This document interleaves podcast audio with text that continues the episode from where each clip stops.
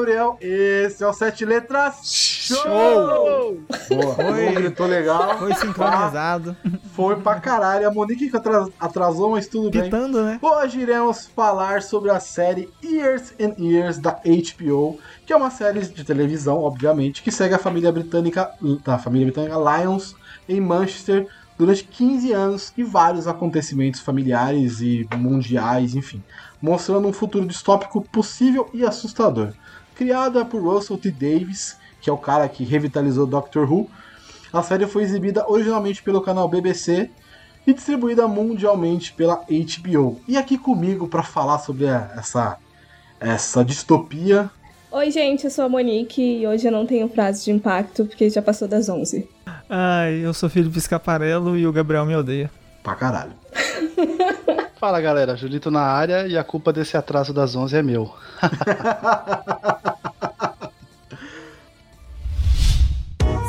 A iniciativa Podcasters Unidos foi criada com a ideia de divulgar podcasts menos conhecidos, aqueles que, apesar de undergrounds, têm muita qualidade tanto em entretenimento quanto em opinião. Por aqui você tem a chance de conhecer novas vozes que movimentam essa rede. Então entre lá no nosso Instagram, o arroba Podcasters Unidos, é só escolher e dar o play.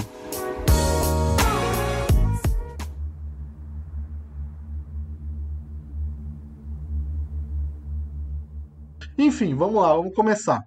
Eu, eu separei uma sinopse maravilhosa aqui, mas acho que não precisa, né? A gente já, já conhece e se a pessoa veio aqui ouvir, já sabe o que, que é a série. Ou você acha que precisa falar a sinopse? Fala, fala, sinopse.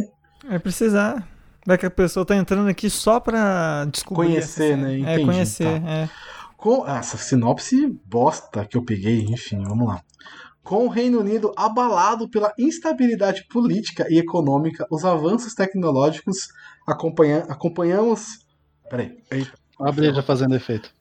É, foi rotar. E econômica e os avanços tecnológicos. Acompanhamos a família Lions conforme suas vidas complexas convergem em uma noite crucial em 2019. Então, ao longo dos 15 anos seguintes, as reviravoltas da vida, da vida cotidiana são exploradas enquanto descobrimos se essa família comum poderia um dia mudar o mundo. É, uma é a sinopse oficial da série. E eu queria saber de vocês o que vocês acharam do formato da série, porque ela ela é uma série de seis episódios, né? Que se passa. tem um tempo de 15 anos. É uma série curta por um tempo até que razoável de tempo que ela se passa. Você começou falando de distopia e eu já vou começar discordando um pouco, porque a série mesmo não se considera distópica. Os criadores e tudo mais, ela se considera é, bem realista dentro do plano de governo atual. Então, como a gente tem essas ondas de totalitarismo, conservadorismo, uma grande parte de direita tomando os domínios, né, de setorizações e com é, a, a participação privada mais abrangente, a série começa por aí, explorando não dentro de distopia, mas dentro de fatos. Uhum. Tanto que os próprios. O, a, o pr primeiro, né, que é o 2020, é, o primeiro ano já se passa com reeleição de Donald Trump, por exemplo, que é uma coisa que a gente está meio que vivendo. Eu só ia discordar de um ponto que a partir do momento que você libera as coisas pros outros, foda-se o que você quer fazer, assim, as pessoas vão interpretar do jeito que ela quiser, e eu acho que é uma distopia.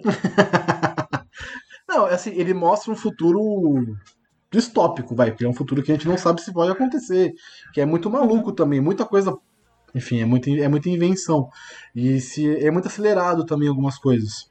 Ainda mais se você for partir pro lado sci-fi, né? Sim, sim, sim, Uhum. é de, Uhum. de transhumano, Essa sinopse. Essa sinopse op- oficial e falando assim a diferença do mundo que essa família vai fazer, eu acho até que faltou então um episódio pra mostrar isso aí, porque é só no último frame, né, que a gente descobre essa Ah, mas diferença mais do ou menos, é porque, é, tipo assim, o, o pior de tudo é que ah, ah, realmente, não só a sinopse, eh, geralmente sinopse são as merdas, mas essa eu acho que o que mais prejudicou a série de verdade, porque meio que a família não é essa baixa importância que tem, tem ah, uma tia que é ativista, tem outro cara que cuida de, de imigrante, tem uma porrada de coisas de pessoas ligadas diretamente com o, o mundo tanto econômico financeiro, quanto das situações sociais apresentadas pela série. Então, é meio que vender uma ideia que não existe, desde a primeira cena à última. Uma família comum e não especial. É uma família que tá engajada ali, cara. Um, um familiar ou outro que não tá, mas todo mundo tá bem envolvido dentro da trama. Então acho meio que errado também da, da sinopse colocar como se fosse, nossa, uma família comum e tal. Não, a mina vê uma explosão da bomba atômica, só para lembrar. Numa ilha artificial, isso que é o mais maneiro. É, então não é qualquer é. família, uma pessoa, uma família comum, porra. É, a gente não vê tipo, da noite pro dia alguém decidindo fazer a diferença, né? Eles já estavam, a gente já pega o bonde andando, né? Uhum. uhum. É, eu gosto do formato, sim, fugindo do que vocês estavam falando, porque Primeiro que só tem uma temporada, e para mim, o mundo ideal, a série só tinha que ter uma temporada. Justo. E eu gosto de como eles brincam com essa, com essa passagem de tempo, porque eu acho que no final das contas remete uma das mensagens principais da série, né? Que é como as pequenas coisas elas acabam tendo grande impacto no futuro, que é um tema recorrente até. Então, eu acho que foi interessante eles terem trabalhado tipo um longo espaço de tempo em, em uma curta quantidade de episódios, no caso. E, e, fazer isso de uma forma que a série não fique. Eu concordo com o Gabriel com a aceleração de principalmente tecnologia e tudo mais. Porém, eu achei que o formato ele respeitou muito essa mudança de tempo, te atualizando de tudo que aconteceu. Sei lá, mudam dois, três anos e tudo mais, sempre vai ter aqueles framezinhos, né? Tipo, Natal, Ano Novo, todo mundo junto, aniversário da, da matriarca da família, né? Que é a avó da família e tudo mais. Sempre vai ter essas passagens de tempo, só que elas conseguem te deixar bem embasado com o que a série está propondo e com o que vai falar o próximo ou então aquele mesmo episódio, que às vezes tem essa mudança de tempo no início, já bem no meio do episódio. Então eu acho que a transposição, ela não só é bem feita, como ela é bem roteirizada e as falas e os pensamentos dos personagens refletem bastante isso. É, como, por exemplo, a gente com, é, chega naquela máxima do absurdo totalitarista, do palhaço que não entende muito do jogo que ele está jogando, mas ao mesmo tempo ele sabe os objetivos deles finais se ele ganhar aquilo, que é com a eleição daquela mulher e tudo mais. Então, tipo, você vê que no início os personagens têm uma opinião e vai passando o tempo, eles já vão trocando, às vezes tem uma pessoa que está apoiando, outra não, às vezes você até se confunde que, por exemplo, a moça que é ativista, né, que eu esqueci o nome de todo mundo da série agora, mas a ativista, por exemplo, eh, tem um momento até que você pensa, nossa, ela tá apoiando mesmo essa governanta aí, não sei o que, tá estranho isso aí. Aí você descobre que ela tá com um grande plano e não sei o que. E as, é, eu gosto do núcleo do primeiro episódio, principalmente, porque o núcleo principal da família ali, da, de cunhados e tudo mais, ele é muito interessante porque você vê que tem gente que tá apoiando muito ela, gente que não deveria estar tá apoiando, mas apoia, gente que já sabe a loucura que é e tem aquela ligação da família toda. Então acho a, a, a forma de roteirização e contextualização muito mais bem feita do que em muitas séries que tratam dos mesmos temas e com avanço de tempo também, que tratam dessa distopia ou não, aí vai de opinião particular, é, que a série apresenta. Mas eu gosto também de como eles recuperam coisas que, por exemplo, no primeiro episódio, no, numa situação rápida, e de repente é uma tecnologia que vai estar super avançada no quinto, por exemplo. Tipo, eles recuperam bastante, assim, não, não é largado, tipo, a gente só citou isso daqui para mostrar uma tecnologia e foda-se. Pra frente isso vai ser trabalhado, tipo, maior, assim, uma maior escala, ou então de uma maneira mais evoluída. Mais particular também, né? Tipo assim, você uhum. vai ter uma visão voltada para aquela, para aquela situação com aquele objeto ou ser, no caso. Uhum. É, uma coisa que eu gosto muito dessa, que eu gostei muito, eu não conhecia a série, o Julito aí que me indicou, é que eu gosto muito que ela trata assuntos muito grandiosos, muito grandes, né? Tipo, ela trata um macro, né? O um macro de tudo, da, geral, da, do universo, que a gente vive, no micro, na família. Então eles transportam toda essa, essa aglomeração, esses problemas dentro de uma família e ali você vai vendo toda a construção de todos os problemas que estão acontecendo no mundo, mas é, expostas pelaquela família que todo mundo ali tem algum problema. Então tem a mina que é ativista, que você falou aí, a, é, os nomes estão na pauta, tá, gente? Edith. É, a Edith, é. isso. Tem o irmão, o mais velho, que meio que toma o papel de pai, que depois ele perde tudo, enfim. Mas eu uhum. gosto muito de como eles tratam o assunto geral no micro ali, né? Dentro daquela pequena célula de que é uma família. Então é muito maneiro. O macro no micro, né? É, é, a construção é muito maneira de você ver nesse formato. É, é, isso é. Isso para mim foi o ponto alto da série. Cara, vocês estão trabalhando o gigante, o universo ali no pequeno, no, no- no- dentro de uma família que pode acontecer várias coisas. É muito É, é, por- maneiro por- essa construção. Por, por isso que eu não concordo muito com a sinopse, sacou? Porque, tipo assim, é o, o, o macro tratado dentro do micro, mas um micro que tem muita importância. Não é Não, não, qualquer sim. micro. É, Sim, sim, sim, sim, sim, sim. aí, aí me quebra também. O, a gente até comentou um pouquinho sobre a passagem de tempo. Eu curti essa parada de passar o tempo acelerado na série, muito pela questão de, tipo, você tá vendo. é, não é, o tempo passar, obviamente, mas a construção da família, é, e não somente da a tecnologia avançando e tudo mais, mas o mundo. A, a gente tá percebendo isso, né? A cada ano que passa, a cada situação que acontece, o mundo muda. Então, e a cada episódio, eu não tô, não tô ligado, não reparei isso, mas a cada episódio tem um meio que uma passagem de tempo de 5 a 6 anos a cada episódio, ou 3 anos, é um bagulho Uhum. assim. Isso é muito legal. É, todo episódio tem time skip, todo. É, não, sim, mas é, eu não lembro, eu não lembro o período certinho de um para de, de todos. Mas é legal porque, tipo, mostra que o que a gente vive, que a cada ano alguma coisa diferente vai acontecer. Alguma parada vai acontecer diferente. Vai ter Brexit, vai ter Trump eleito, Bolsonaro eleito. Então, a passar, todos os anos acontece coronavírus. Tem uma parada diferente que está acontecendo. E é legal você mostrar isso. De uma forma simples, que é uma, que é uma passagem de tempo básica, uma, uma ceninha de, sei lá, assim, 10, 10 segundos. E foi. Tá ligado? É o que mais me chamou a atenção na série quando, quando eu fui atrás de sinopse, de tudo foi exatamente isso, porque quando venderam a série pra mim, vamos dizer assim, simplesmente falou assim, a gente vai acompanhar uma família onde ela, ela vai mostrar a evolução da tecnologia, né, ao mesmo tempo em que essa família está tipo passando por algumas é, turbulências, entendeu? Mas o foco principal é a, é a evolução da tecnologia. E não é, né?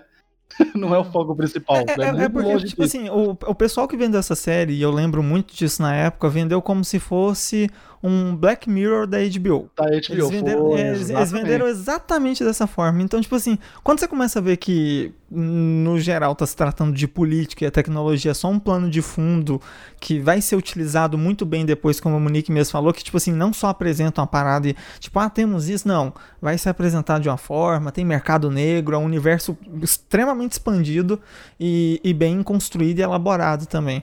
Então, eu lembro muito da época que o pessoal falou, não, tem aquela pegada Black Mirror, tem uma menina lá que tem umas maquinazinhas na mão, coloca implante de olho, não sei o quê. Aí eu falei, não, legal e tal, mas aí eu não assisti. Quem me indicou isso aqui foi o Gabriel. Até porque Black Mirror nem tem seis episódios bons, tem? Eu, eu, eu, con- eu concordo, eu, Sei. cara, eu vou falar, eu vou, tô no Sei. time do Julito, que eu tenho três episódios do Black Mirror que eu realmente Seis. gosto. Três. Eu, eu, seis, Gabriel. eu gosto de três. Seis bons. Três. Muito hate. Gente, não, só tô falando Não, que cara, eu eu, gosto. adoro Black Mirror. É. É. porque eu não sei se. A primeira temporada Enfim, inteira é não boa. é o. Então, os três episódios que eu gosto são da primeira Ah, temporada. Eu gosto de Black Mirror quando não era na É, Netflix. então. Eu também. Então, são as duas temporadas que é, tinham 36 países fazendo ao mesmo tempo, mas tudo do norte da Europa, fazendo tudo juntinho, tudo bonitinho, tudo era gravado lá, tudo era produzido lá. Aí veio pra Netflix, é isso aí. Vocês estavam falando de como a série foi vendida, eu tava tentando lembrar como eu conheci, eu realmente não sei. Eu acho que eu tava procurando alguma série pra ver e eu me deparei com ela sem querer, tipo, no TV Time. E eu Ricos, assisti sem ninguém. Eu assisti sem ninguém me recomendar. Mas eu até mandei pro Gabriel hoje mais cedo a época que eu vi, eu fui dar uma olhada, eu vi em junho ou julho, eu acho, de 2019. E tinha sido justamente nessa época Bolsonaro acabou de ser eleito, né? Tipo, Uhum. nos primeiros semestres de mandato. E eu lembro que me impactou, porque ainda tava muito naquele questionamento de como que ele chegou aqui, sabe? Uhum. Então, ver justamente isso, essa série foi o que me deixou, tipo, fissurada e falando, tipo, meu Deus, todo mundo precisa assistir isso. ninguém que eu recomendei. Não, mentira, uma pessoa que eu recomendei assistiu. mas no geral, quase ninguém deu bola. Então, tipo, o impacto que essa série teve para mim foi mais pela questão política que a gente tava passando na época do que por uma associação de Black Mirror. Mas eu, eu não duvido que ela uhum. tenha sido vendida dessa forma. Não, o Julito vendeu o... para mim assim. É uma Black Mirror. não, quando um amigo meu, inclusive colega de trabalho, é, ele vendeu ele vendeu duas coisas. Ele falou: Ah, tem tudo que você gosta. Tem militância, lacrerice e um pouco de Black Mirror. Eu, ok.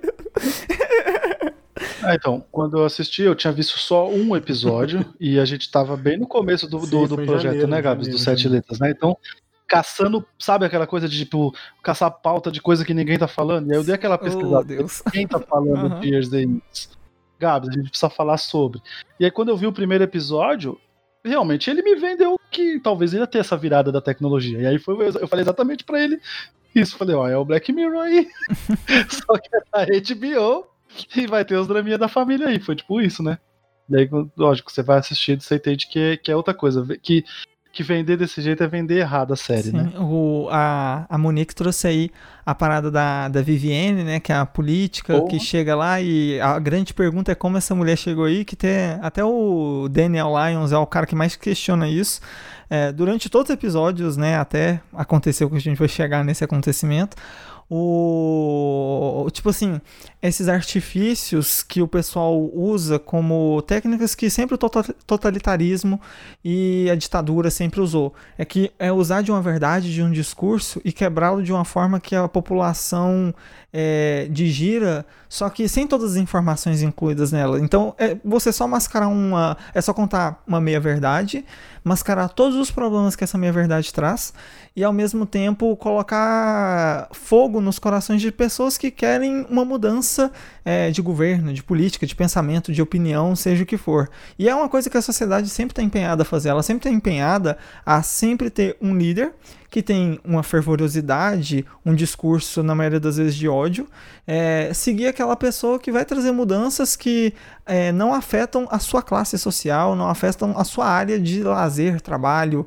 e ambientação familiar também. Então eu acho bem legal que a série consegue trazer isso muito classificadinho, sabe? Tipo assim, cada degrauzinho que ela vai subindo dentro da, do corpo político, ela é, a série consegue te trazer isso de uma forma muito orgânica, sabe? Ela perde a primeira eleição que ela participa, sim, sim. Uhum. e ela volta e ela vai participando de mais programas de talk show e não sei o que, que é muito parecido com uma certa pessoa aí que a gente conhece muito bem fez. Uhum. e sempre em discurso, acontece alguma coisa, ela já é a primeira a falar sobre no Twitter.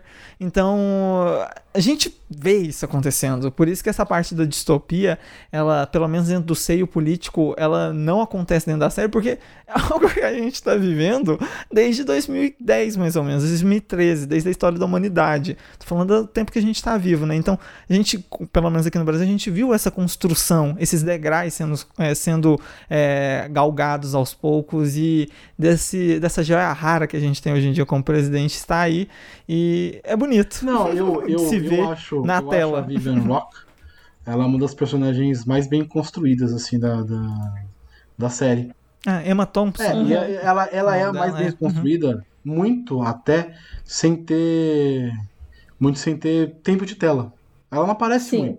Ela aparece pouco, é, mas verdade. os, poucos uhum. momentos que ela aparece. É impactante. Então, o primeiro momento uhum. dela é sensacional. E ela fala com você. Ela quebra a quarta parede. Aquilo é uhum. é maravilhoso. É uma, uma sacanagem. Tipo, agora eu chamei sua atenção, né? Tipo, é isso, tá ligado? É foda. Ela, inclusive, é uma das personagens que ela me deixa mais na dúvida. Foi a verdade, é a única personagem que me deixa na dúvida mesmo. Porque a gente vê várias facetas dela. A gente vê a, face a faceta dela em público, a gente vê a faceta dela, tipo, naquela reunião lá que naquele leilão, para falar a verdade, que ela acaba se encontrando com uhum. o Stephen. E no final das contas, tipo, na primeira vez que eu vi, isso me passou completamente, não despercebido, mas eu, eu criei um ódio muito grande por ela muito rápido. Só que essa semana, quando eu fui rever, eu fiquei tipo, gente, é personagem, é, é, ela ali é só uma marionete de uma coisa maior. Eu fiquei realmente em dúvida de quem ela era de verdade. Tipo, para mim ela não era mais aquele ser humano inato, ruim, escroto, Pra mim ela só era mais uma pecinha, sabe? Eu fiquei muito confusa com, com, com a. Com o desfecho é, da fiquei personagem. demais. É. Parece que existe Não, mas- algo mas aí- maior. né? mas- mas- existe algo maior Não, mas e ela existe. tá ali só como um peão É. da parada. Não, mas exi- existe, tipo assim, a gente pode comprovar isso em dois momentos. Tanto com o final da, da, da ativista, Sim. né?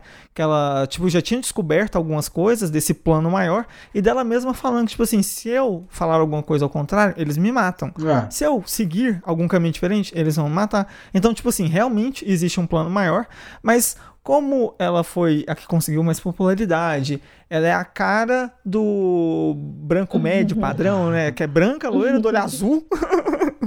então, é para uma pessoa dessa alcançar eh, representatividade dentro de pessoas que são racistas, de uma classe média emergente, de uma supressão de população, é muito mais fácil. Então, a personagem dela, como o Gabriel mesmo disse, eu acho ela a mais bem construída, porque, cara, ela não precisa de tempo de tela, e ela também tá de sacanagem, a Emma Thompson, porque, tipo assim, ela é de umas, sei lá, top 20 melhores atrizes britânicas da, da atualidade.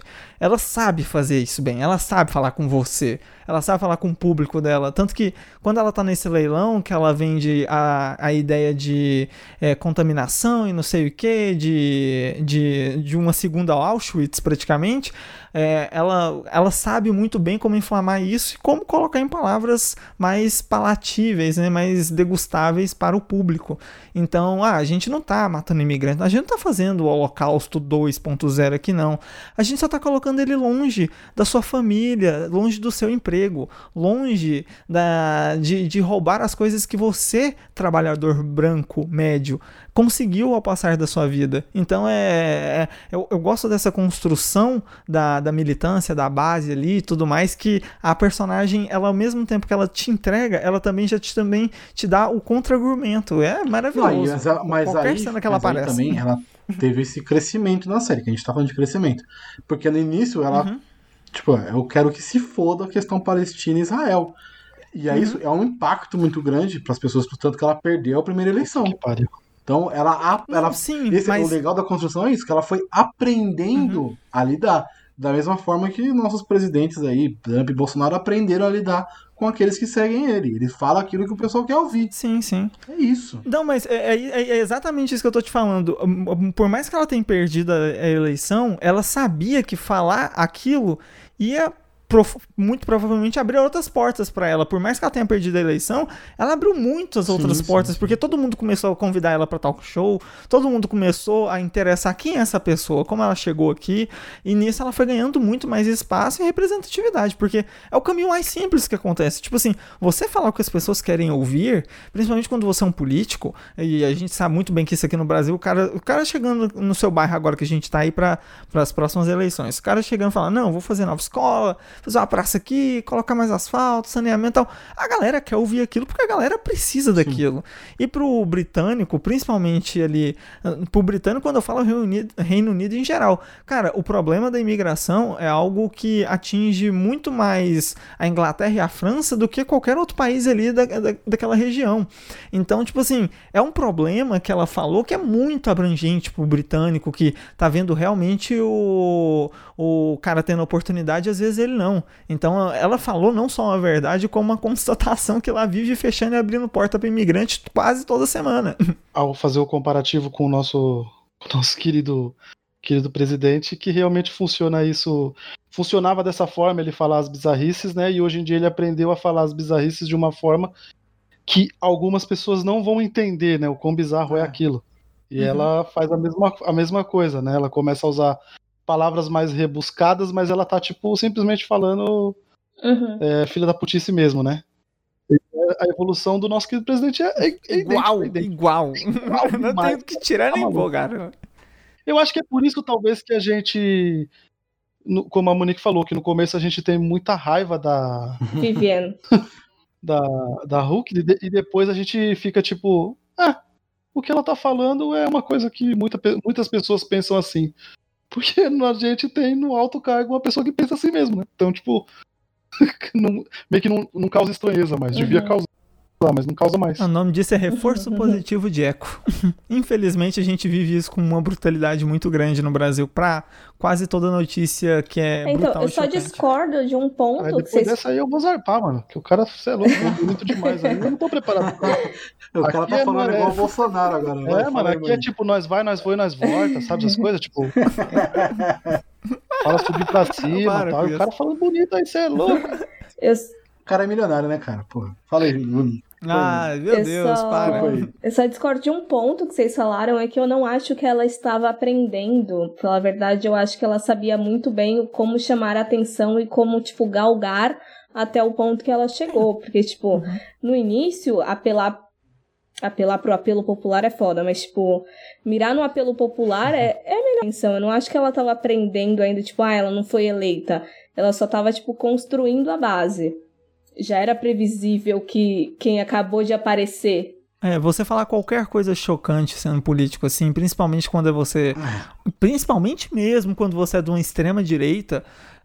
Ou mano, você vai ter alguém que vai te ouvir. Você vai ter. Não, também, mas a, a gente tá colocando práticas de um extremismo, sim, de sim, conservadorismo dentro da série que é ligado a partidos Sim, de sim, direita. sim, sim. Aí eu. É, ah, então.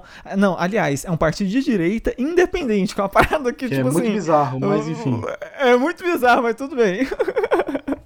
Aí, beleza. O. Quatro dígitos, né? Quatro É, dígitos, eu Quatro acho. estrelas. É, quatro quatro estrelas, dígitos. quatro estrelas. É em, quatro... referência, em referência a FOC. Aham, exatamente, exatamente.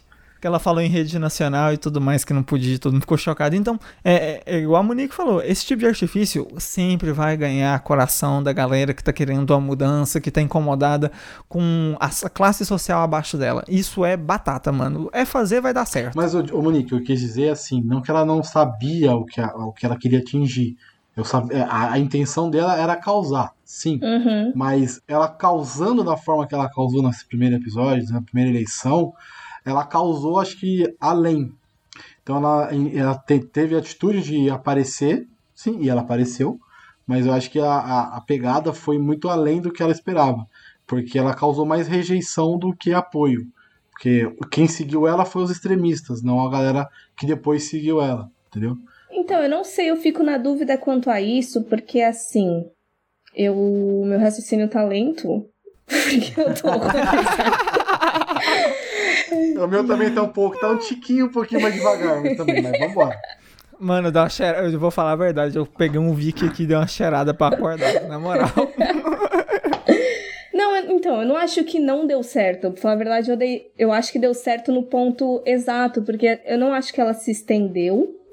Eu, eu, eu vou, eu vou completar. Eu acho que ela não tinha chance na primeira É eleição pra isso, ganhar. Ela era isso. desconhecida pelo público. Era isso que eu tô tentando falar também. Ela era desconhecida e tudo mais. Ela chegou, ganhou uma base ali, por mais que seja extremista. Eu concordo com as duas partes. Porém, eu concordo mais com a Monique. Porque foi o que aconteceu. Tá é isso mesmo. Não, não, não, porque foi o que aconteceu, porque, tipo assim, ela não ia ganhar na primeira eleição e todo mundo sabe disso aqui, isso era bem claro, porque ela não ganhou, tipo, tudo bem que ela ganhou uma, uma parcela de rejeição, foi menos votos e tudo mais, mas outro candidato ganhou meio que estrondosamente na frente dela. Então, tipo, ela não tinha realmente muita chance, não. Ela já vinha de um partido, não, ela vinha de um partido é, é, conhecido, e depois que ela perdeu essa, ela, como já tinha uma base, abriu o independente, que foi a grande jogada dela, que ela ali já tinha mais um controle e tudo mais. Porque mesmo no outro partido, ela ia ter que dividir vaga, às vezes, com alguém, não ia poder concorrer na próxima. Tem sempre esses esquemas dentro da política que a gente sabe que rola.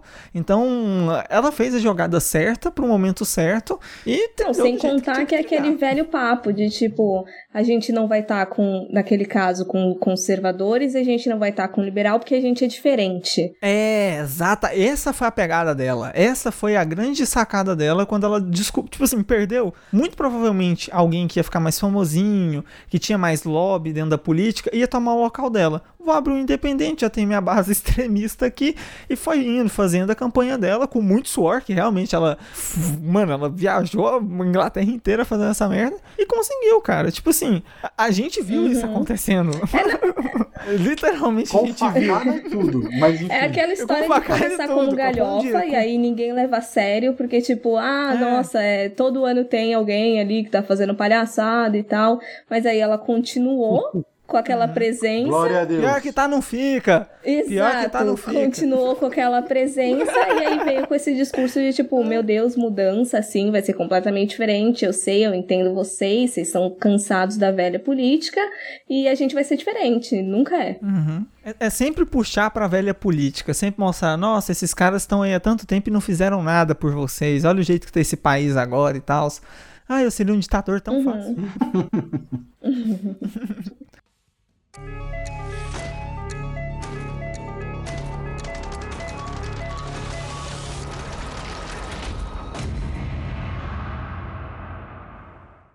Falando em tecnologia, vamos lá, vamos puxar aqui um pouquinho o papo de tecnologia, que a série. é, ela, eu acho que a parte da dis- distopia da série está muito ligada à tecnologia, às tecnologias que ela tenta trazer. A Uhum. parte de você usar os, os emojis do Snapchat na sua cara, na vida real, no tempo real, é, enfim. O furry, o furry foi oficializado. Exatamente, É exatamente. é, é essa a verdade que a gente tem que dizer. E é isso, né? Tem muita tecnologia que ela brinca ali, que ela dá uma misturada, que ela dá uma zoada. A Alexa, que hoje em dia é uma realidade, ela tá ali no Sim, sim, sim, sim Senhor, bagulho assim o nome do personagem.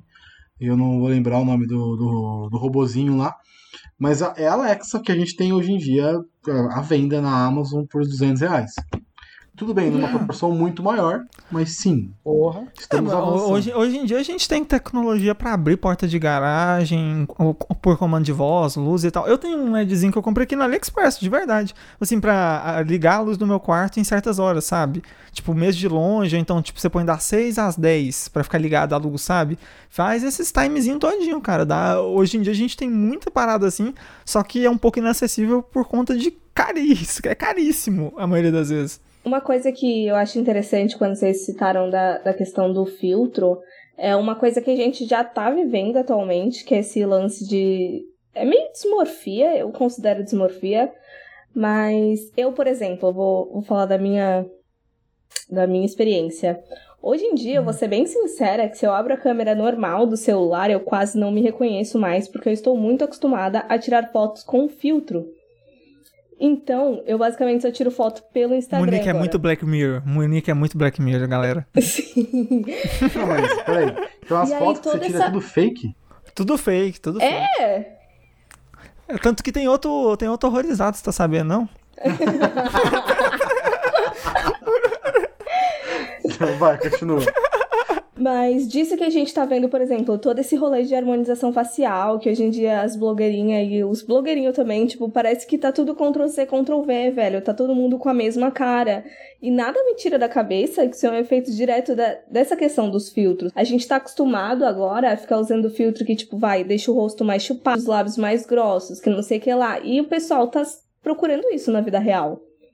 Então, o primeiro episódio, mais especificamente essa parte da, da menina com filtro, eu fiquei pensando muito nisso, de, tipo, das pessoas elas estarem buscando mudanças, assim, na, na, na realidade, que correspondam ao que elas estão acostumadas a se ver na internet, sabe? Monique, então você tá querendo me dizer que a profissão do futuro é o Dr. Ray Mecha. Sim, Não, mas. Não só é, como a gente já tá vivendo meio isso. Como a gente tá vivendo meio isso mesmo, caralho, velho. É, mas eu, eu acho interessante eu, eu olhar isso como uma visão crítica da- do que tá acontecendo. Porque a série também tenta criticar, ela tá criticando isso, né? Ela não tá só mostrando.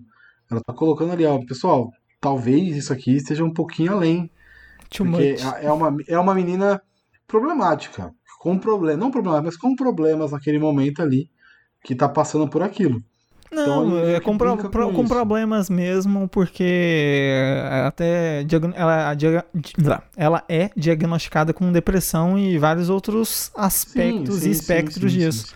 Então é. Ah, ela é uma menina com problemas, não problemática. né? O termo foi errado. Então, mas eu, eu, eu penso, tipo, tem não só essa tecnologia, né, do furry que comentou, mas tem outras tecnologias que a série tenta trazer.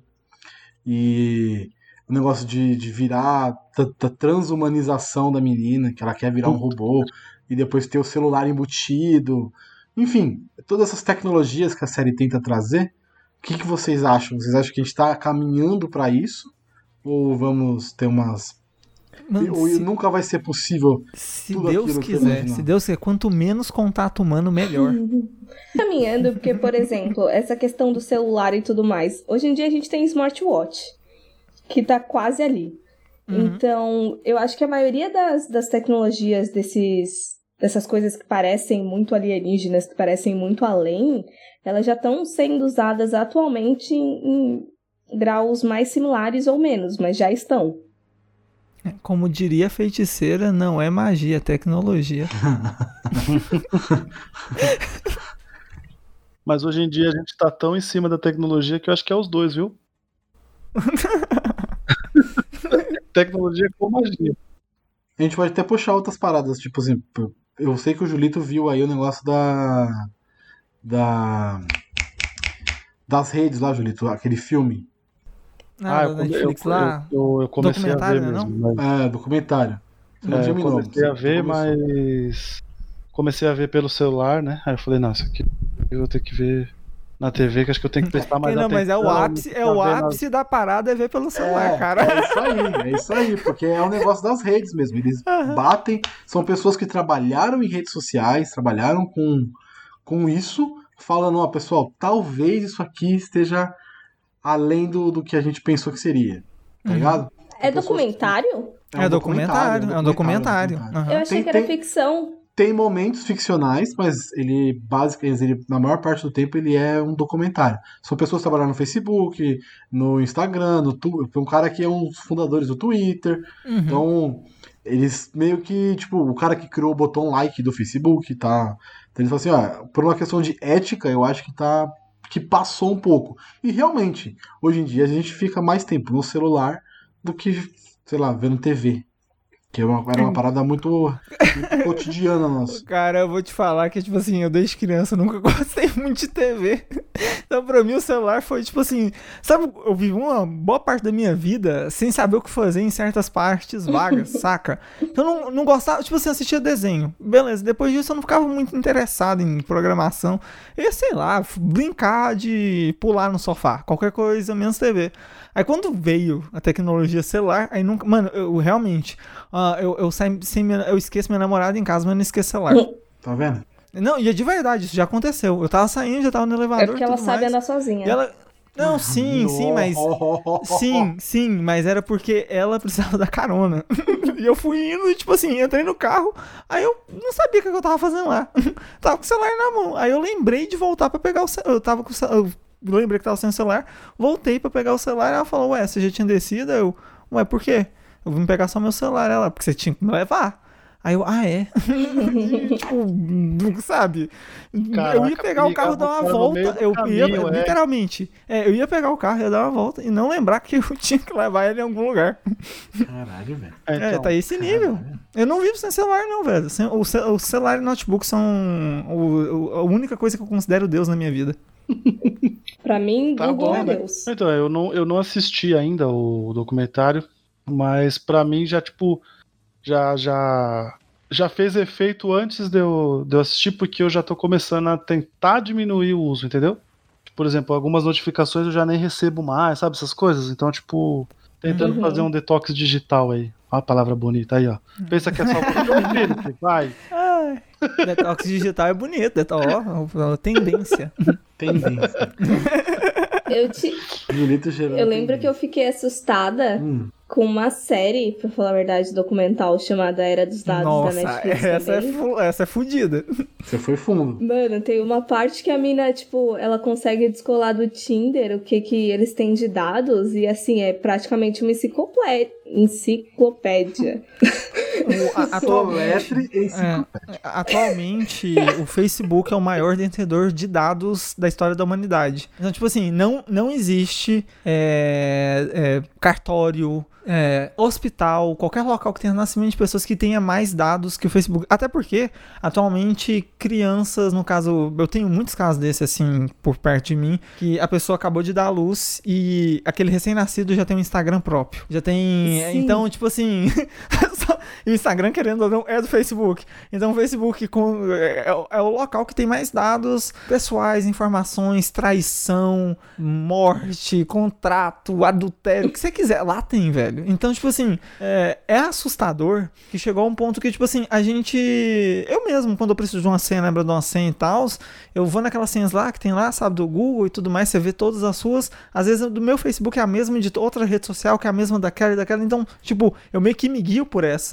E então, meio que você maximiza. A gente acaba maximizando nossa vida para uma coisa só. E isso é muito demais em qualquer aspecto possível que você for pensar de realidade virtual. Porque não é só sua vida, você está envolvendo a vida da sua família também. É, porque você não conversa só sobre sua vida lá, você conversa sobre as coisas que acontecem no seu dia a dia. Então você está envolvendo a vida dos outros, que está envolvendo a sua, que está envolvendo terceiros, que está envolvendo tudo.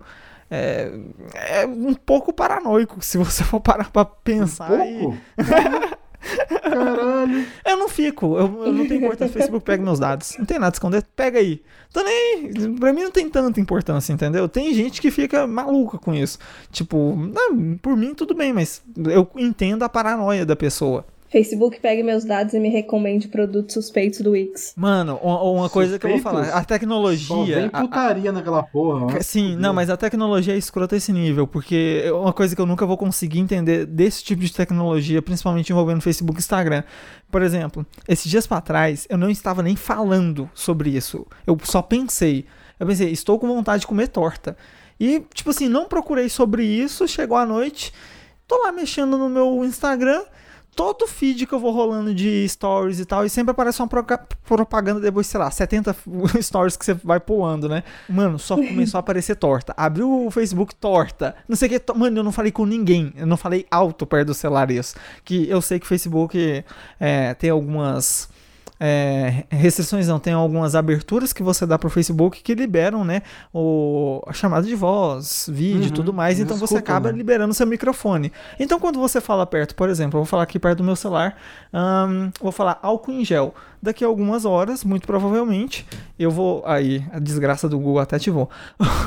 o. Algo, daqui a algumas horas. Já apareceu. O que, que foi? O que, que foi? Tá falando comigo? É, exato, exato. Você não pode falar ok Google e eu falei de novo de burro, que ativa já. Então, tipo, tem tudo isso e você abre essas permissões e você, mano, vive num ciclo. você vive. Você é, vive é vida, num ciclo. É você vive num ciclo infernal de coisas que você. Tipo, querendo ou não, você faz uma bolha para si mesmo de compras e de coisas, de assuntos. E, e não sei você, vocês que têm podcast sabem muito bem disso. A gente que tá no meio da Podosfera, praticamente todas as indicações de amigos para seguir no Instagram são de pessoas da Podosfera, são de outros podcasts, são de páginas de cinema e tal. Você não tem oportunidade de viver outras experiências porque sua bolha de social, de rede social, não te proporciona isso. Ela te coloca. Você tem?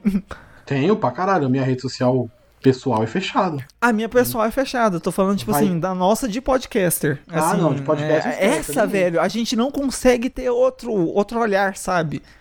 e se você não, começa sim. a aceitar, por exemplo, se eu aceito a Monique é, do Horrorizado, se eu aceito o Julito daqui, se eu aceito você na minha pessoal, começa a ter indicações dessas pessoas que seguem outras e não sei o quê. Ah, você sim, já sim. vai criando uma bolha também dentro disso, sacou? Uhum. Mas ele se mantém assim, né? Falei sim, sim, só se mantém assim.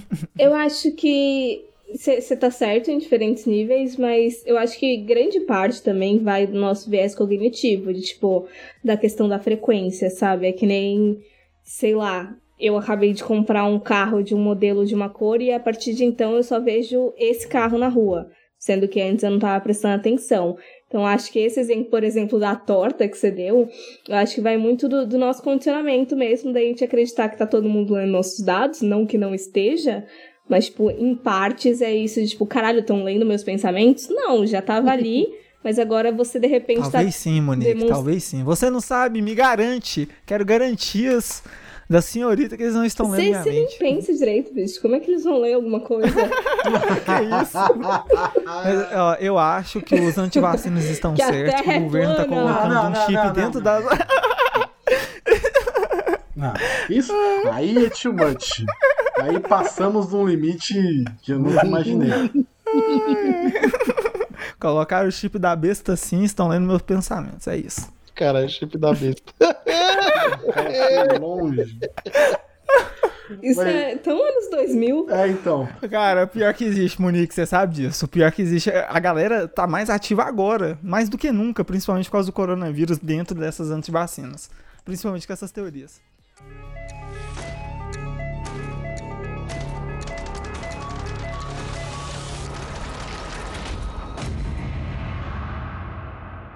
Fala, Eu que- eu queria falar um pouquinho sobre os personagens em si. Não somente a gente falou bastante da Vivian Rock, mas todos eles têm alguma coisinha é, relacionada à, à série, né? Cada um Uhum. tem o seu papel ali diferente.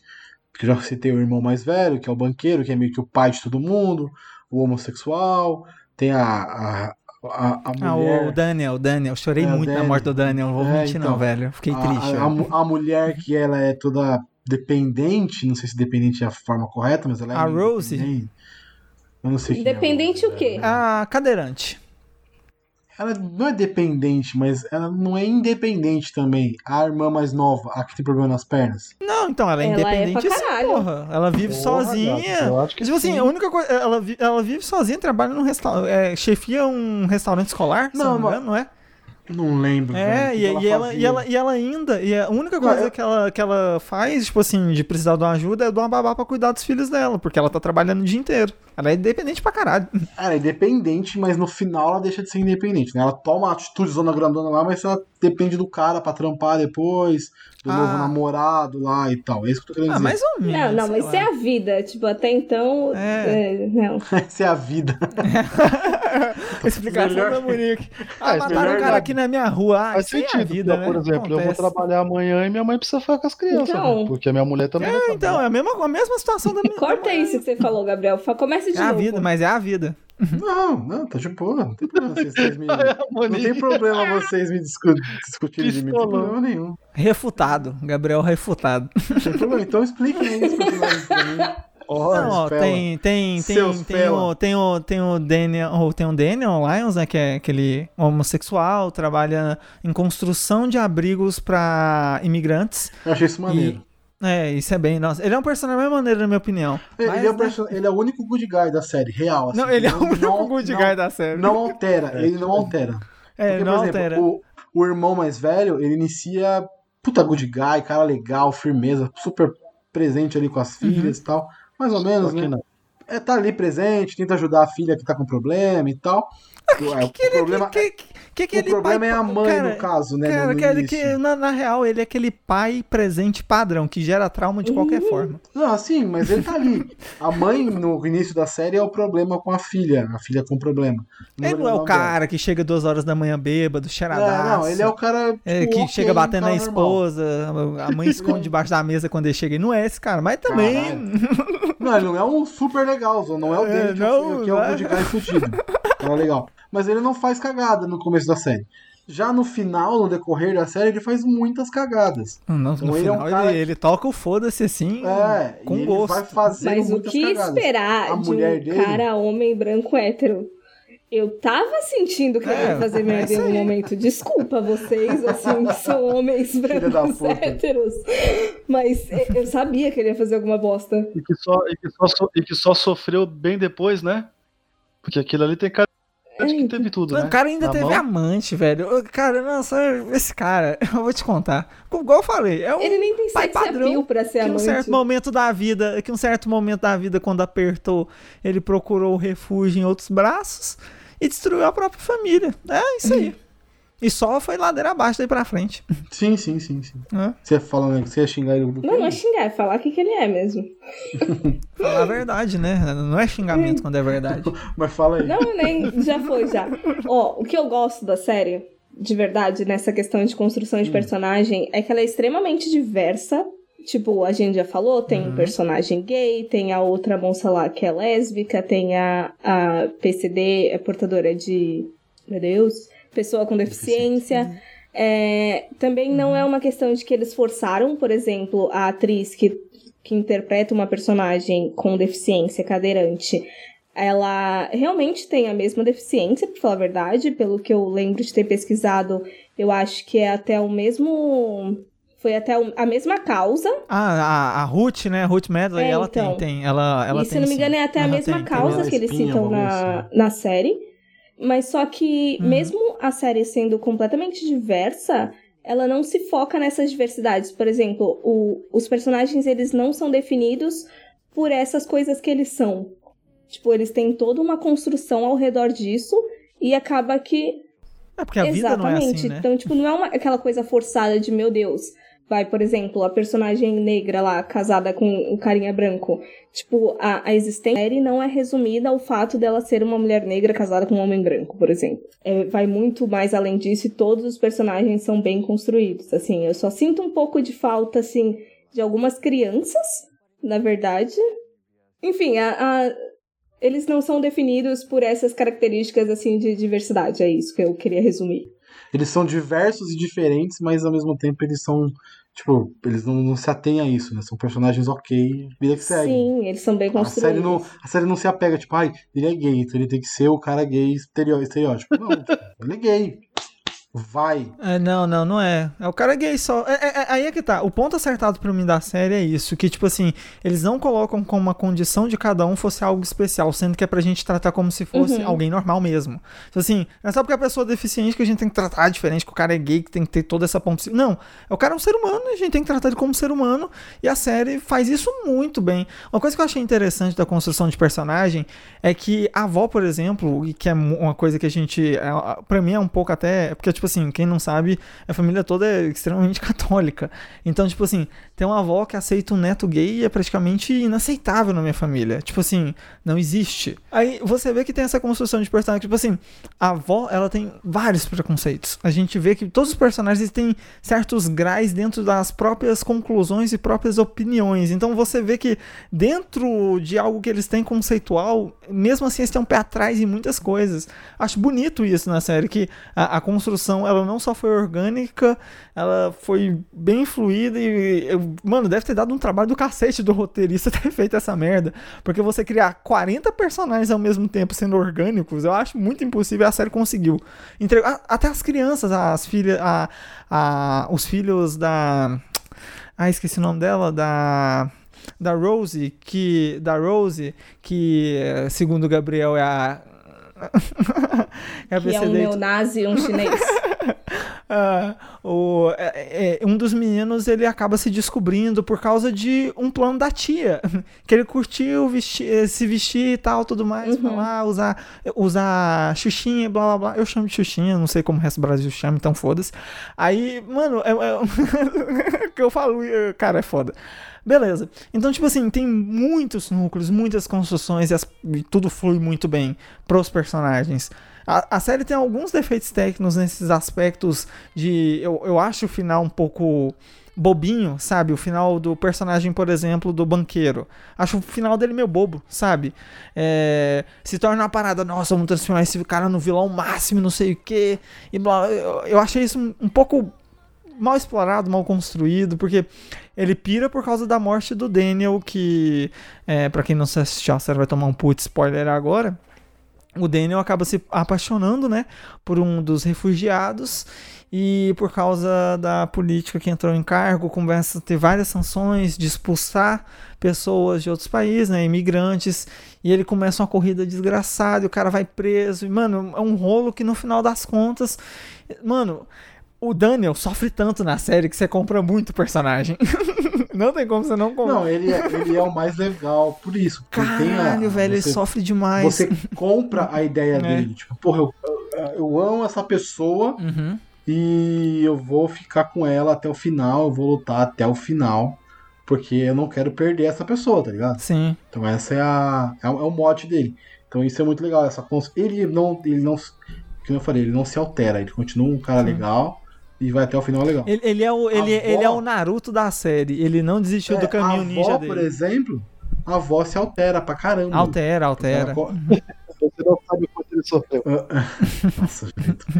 Nossa, foi, foi, foi bem baixinha, bem assim. Mas a gente ouviu, a gente ouviu, Juliano. Meu Deus. Eu perdi.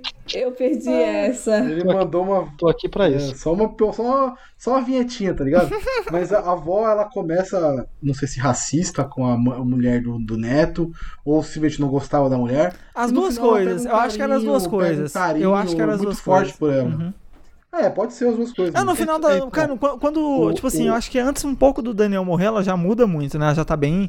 Já tá sim, bem mudada sim, e tal. sim, sim. Aí quando o Daniel morre, você compra muito, porque, tipo assim, é uma coisa que eu acho bem triste é, tipo, quando o pai e o vó tem que enterrar a gente mais nova, né? Neto, filho, essas coisas. E ela tá enterrando o neto, o neto que ela que mais mimava ela. Que era o neto que sempre tava lá, porque o- a família do banqueiro, porque te- tinha esse problema, né? É, da, da, da, da- Não é Nora, né? Mas vamos considerar como Nora. Da Nora com a, com a sogra, né? Que é a matriarca da família tinha. Eles não iam, visitavam muito ele. O Daniel direto tava na casa da avó, ligava, brincava, se divertia. Ele era o elo da família.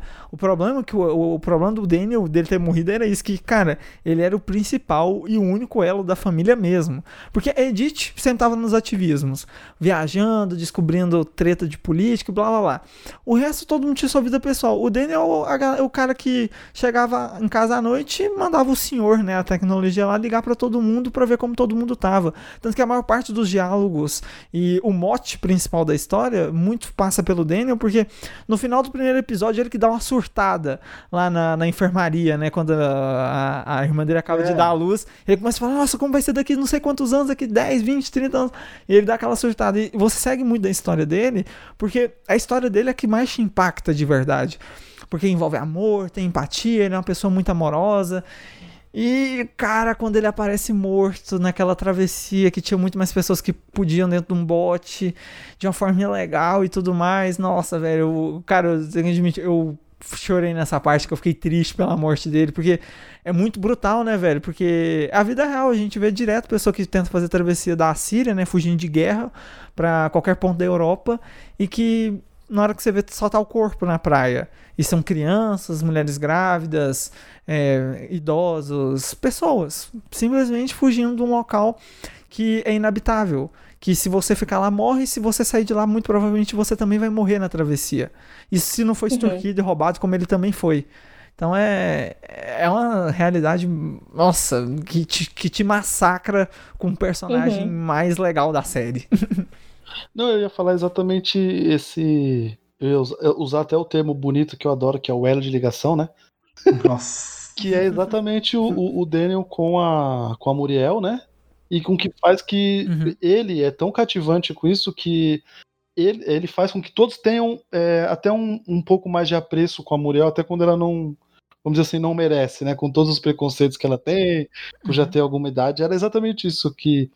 Mas eu nem tinha tanto o Daniel como isso, eu achava que era mais o fato de estar com a Muriel lá, que era o que fazia toda, todo mundo realmente estar junto. Eles É, Uhum. que a Muriel é a matriarca, né? Tá todo mundo tentando manter as tradições que ela faz é, questão de ter. O Natal, o Ano Novo, o aniversário dela. Exatamente. É aquela É, coisa de a gente acha que ela vai morrer, então a gente tem que fazer tudo Então, agora. é, E é falado assim, Já né? que ninguém colocou essa merda no asilo, bora Tem- lá É falado assim mesmo, não é? Pode ser o último aniversário dela, né? Uma hora que passar sempre tem, essa, sempre tem essa esperança, praticamente. Que isso, velho. É, Mas é, cara, é, é, tipo, porque, tipo, o único, de verdade, o único que tava ligando pra ela era o Daniel. O resto nem fazia questão de ir lá. Ela deixa isso claro no- nos episódios todos, que, tipo assim, a galera não faz questão. E, tipo, tem gente que mora. O, o Daniel que mora mais longe, inclusive. O, o, o banqueiro lá é o que mora mais perto. Se não me engano, até fala: Nossa, você sempre morou 45 minutos daqui e não vem, não vem me visitar em Manchester. E tudo mais, e blá blá blá. E ela fala isso toda vez. Então, tipo assim, é só o Daniel que faz alguma coisa por ela, coitada. Uhum. E, e, e- e o jeito que ela agrega também é, os parceiros de cada um é muito diferente, como a gente falou aqui da, da Nora dela, né? Por ser negra, por ela ter algumas questões raciais. E também é, tem a do, do imigrante, né? Que no caso o Daniel tinha praticamente um marido, né? Que os dois moravam juntos e tudo mais. Que os dois se separam. E ele entrega o novo namorado Daniel, que é muito bem recebido pela Muriel. A Muriel até oferece um local para ele, tipo, caso queira se esconder em algum momento. Se ele precisar, ela fala: não, vem pra cá, tem aquele cantinho ali, é só a gente reformar e blá blá blá. Então a gente vai ver esse, essa construção, esse crescimento é, moral da personagem durante a série. E, e eu acho que a fala mais importante da série, que eu acho que até foi a Monique que trouxe, que é, ela fala no finalzinho que a gente tem que tomar cuidado com esses palhaços, com essas pessoas que vêm cheio de humor, cheio dessas características, e ela tem uma fala muito importante sim, sim. no final da série que é, mata todo mundo. E ela não só teve que enterrar, enterrar, um neto, ela teve que enterrar dois, só que Edith a gente nem não enterrou, é, basicamente, viu, né? né? A gente, fica naquela, é... é... a gente não viu. Mas de qualquer forma, ela sabe que perdeu a neta, né? Então é, é triste, velho. E, e, e, você vai ficando triste com ela porque quanto mais o tempo passa, mais ela ficando, vai ficando velha. Ela tá vendo que o mundo tá ficando pior pra geração futura. E tá ficando ruim. E se já tá ruim pra ela, imagine para as pessoas que ainda vão ficar depois dela. Ela já tá perto de morrer, né? Mas e os netos? E cunhados? E pessoas que ela ama, que estão ali sempre a partir de certo momento com ela. Então é Nossa. é foda. Você vai vendo que a personagem murcha. Você vê que ela fica muito para baixo. A morte do Daniel dali para frente ela a personagem ela cresce moralmente, mas a estrutura física da personagem para ela ser mais velha e tudo mais, ela realmente dá uma decaída fodida, ela não anda direito, mas coitada, velho. A Muriel no final, como você falou, no final do, da série, você já tá abraçando ela sim, pra sim. caralho. Eu tenho duas coisas pra falar aí de tudo isso que vocês falaram, e vocês falam pra caralho. é que. Me chamaram pra isso. A primeira, em questão da Muriel e da. Agora eu vou ter que pesquisar o nome da mulher. Celeste. Em Celeste, questão da Muriel Celeste. e da Celeste, eu não acho que seja uma questão racial.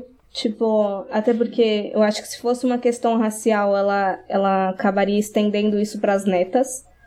Mas eu não acho que é uma é. questão racial, acho que é mais uma questão de gênio, assim. Porque, por exemplo, a Celeste ela não aceita muito as merdas que, que a Muriel fala, então fica rolando aqueles conflitos ali de, de matriarcas mesmo, de posição de poder. Uhum. E a questão do Daniel, eu gostei dele ter morrido. Eu gostei dele ter. foi bom pra série, foi bom pra série, de verdade. Não, mas eu gostei dele ter passado tudo aquilo que ele passou. Por exemplo, ele teve a documentação roubada, ele foi enganado por diversas pessoas, porque era um, um caminho que era muito fácil de colocar só o Victor passando. De tipo, de ser um imigrante sofrendo uhum. e tudo mais. Então eu achei interessante eles terem colocado um inglês ali, um britânico, vi, é, homem branco, do olho azul, na pele tudo o que diversas outras pessoas passam. Então, eu acho que foi uhum. uma escolha interessante eles terem subvertido isso até para não cair em conceitos comuns. Não, não, eu, eu, eu curti muito a construção do, do Daniel, de todos esses personagens que a gente comentou.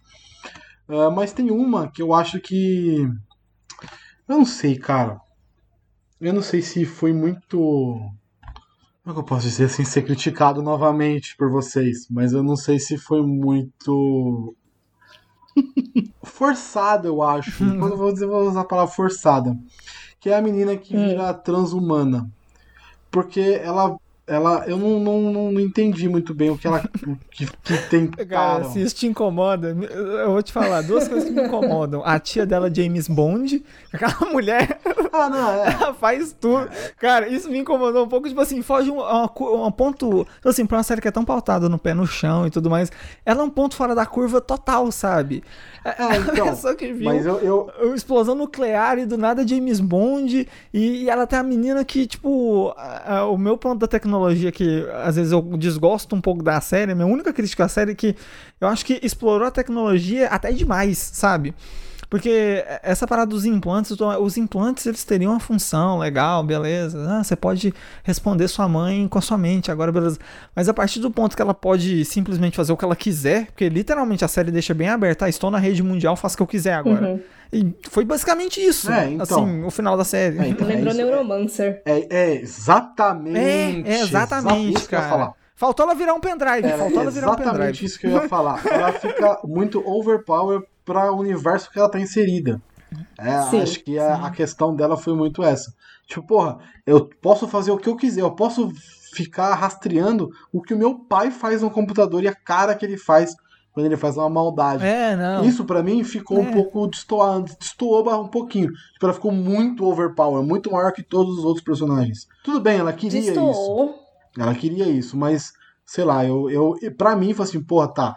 Esse aqui eles pesaram um pouquinho a mão. Eu, eu, eu, eu, eu desgosto, eu desgosto disso da série. É, igual eu falei, essa parte final quase toda da série eu achei meio estranha. Porque, sei lá, acho que, na verdade, eu acho que eles precisavam de um personagem tão carismático quanto o Daniel, e não tem depois da Não morte tem, dele.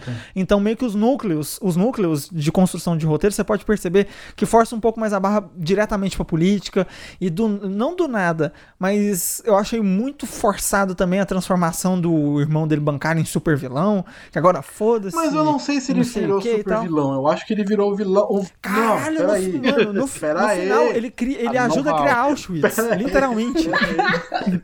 Deixa eu terminar a minha explicação. Calma. Calma. Calma. Ó, eu não acho que ele virou um super vilão. Ele virou o vilão da ocasião. Ele virou o vilão do momento ali da, da série. Porque ele realmente criou Auschwitz, ele criou todo o negócio lá quântico, né? Pô, colocou quântico no nome e vira uma bosta. Mas. Porra. É, sistema quântico, esse caralho. Mas eu, eu, eu entendi ele mais como um vilão do. Porque ele não é nem, ele nem queria fazer aquilo. Ele, porque ele criou a forma de destruir. Então ele meio que tava seguindo o que a vida trouxe pra ele. Então, eu, puta, eu perdi a mulher. Fiz merda pra perder a mulher. Fiz merda pra perder minha vida, minha filha, minha casa, meu, meu dinheiro. Mano, eu vou fazer isso aqui porque é o que tá me dando um sustento barato, rápido e pronto. Então, tipo, Uhum. ele foi meio que for, não forçado, mas foi meio que a, a, situa- a situação colocou ele naquilo. Não, Mal construído. não então. tiro, não tiro a, a, a vilan- o vi- vilanismo dele, mas eu, tipo, eu tento olhar por outro lado que, tipo, pô, ele tava meio que ali na situação. Ele virou meio que o vilão da parada por, por estar envolvido. Pura e simplesmente. Não por ser o mentor da Uhum. parada, tá ligado? Assim, Cara, ele foi. Cara, você tá falando não mentor da parada, ele deliberadamente. Ah, não, e isso transportou- sim. Com, É, então, entendeu? com o entendeu? Victor- isso, isso, cara, com o Victor, sim, ele é, o vilão. Com o Victor, ele é o vilão, sim. É. Porra, Com- nesse momento, ele faz uma, uma, uma vilanice. Mas a, todo o conceito. De ter ajudado. Ele não é super vilão por ter ajudado a criar É, não, ele- não. Não é super ele vilão. foi um não, filho não da é, não é. por ter feito isso com o cara. Total. Assim, eu Caralho. relevo o overpower da, da Bethany. Eu não me incomodo, porque eu acho que a série tem. Eu meio que coloco numa ba- balança e a série tem tantos pontos bons que eu passei pano pra essa Sim, pra sim, que- sim. questão fora do normal da Bethany. Eu me incomodei Uhum. mais com o último episódio, com aquela questão meio transcendente da. Ah, isso é foda, mano. Nossa, isso aí é só pra terminar como Interestelar. A questão verdadeira é o amor. É, então. A única viagem que importa, cara, o amor tem que se fuder. Daí Para com essa porra de amor, gente. Mas eu acho que eu odiei mais na primeira vez que eu vi do que agora, porque agora eu entendo um pouco mais a escolha do, dos diretores, de, dos diretores, produtores, sei lá, whatever, de, de tentar deixar uma luz no fim do túnel, sabe? Porque, querendo ou não, a série inteira é uma desgraceira uma atrás da outra na tua cara. Sim. É sem esperança, né? A série inteira. É, então. É a esperança, pior que é. E aí, no final, eu senti que eles tentaram subverter esse, esse lance da tecnologia de tipo. Ah, a gente pode fazer bom uso disso se a gente colocar a mãozinha na consciência. Eu, eu concordo com você, Monique, mas eu acho covarde, sabe? Porque a, a- a personagem que a gente esperava que ia morrer era ela. Que a gente tem essa confirmação desde a hora da bomba atômica e tudo mais. A gente tem essa confirmação que, tipo assim, ela vai bater as botas e tudo mais. Eu acho que tem outras construções, por exemplo, a luz no fim do túnel, eu acho que vale muito mais pelo ativismo dela ter conseguido, dela conseguir, mais a menina overpower, conseguir tudo, é, desmascarar, derrubar governo. Isso pra mim é muito mais luz no fim do túnel do que simplesmente ela transcendendo e virando um, um Alexia da vida pra acender luz pra família. Sacou? É, não, porque ela, ela literalmente virou o telefone da família agora. Então, sabe, Ai. tipo assim, eu só achei um pouco covarde porque, tipo, a gente teve luz no fim do túnel, conseguiram desbancar a história, a gente, eles, a história teve uma finalização ali, saca? Eles conseguiram desbancar o governo que tava fudendo com eles. Mas era pra e deixar com o boa final parte aberto. do mundo. Então, Mas era pra deixar o final aberto. É, não, sim, eu entendi também. é, é, é. Mas esse, esse, É bem mas Nolan. esse é o grande problema do final aberto. Que ele pode ter várias interpretações, uma interpretações boas e ruins. Final aberto ele é uma merda por isso. Eu adoro muito finais abertos, mas ele tem esse porém, que às vezes tipo, você fala assim, pô, tá, e aí? O peão tava rodando ou não tava? Parou de rodar ou não parou? É. Ô, Nolan. Essa é a grande questão, tá- ligado? o cara é fã do Nolan, o cara é, é, Nolan no- é Deus no céu e Nolan na terra. Você quer falar alguma coisa sobre os personagens ou você tá só criticando aí a gente falar do Nolan?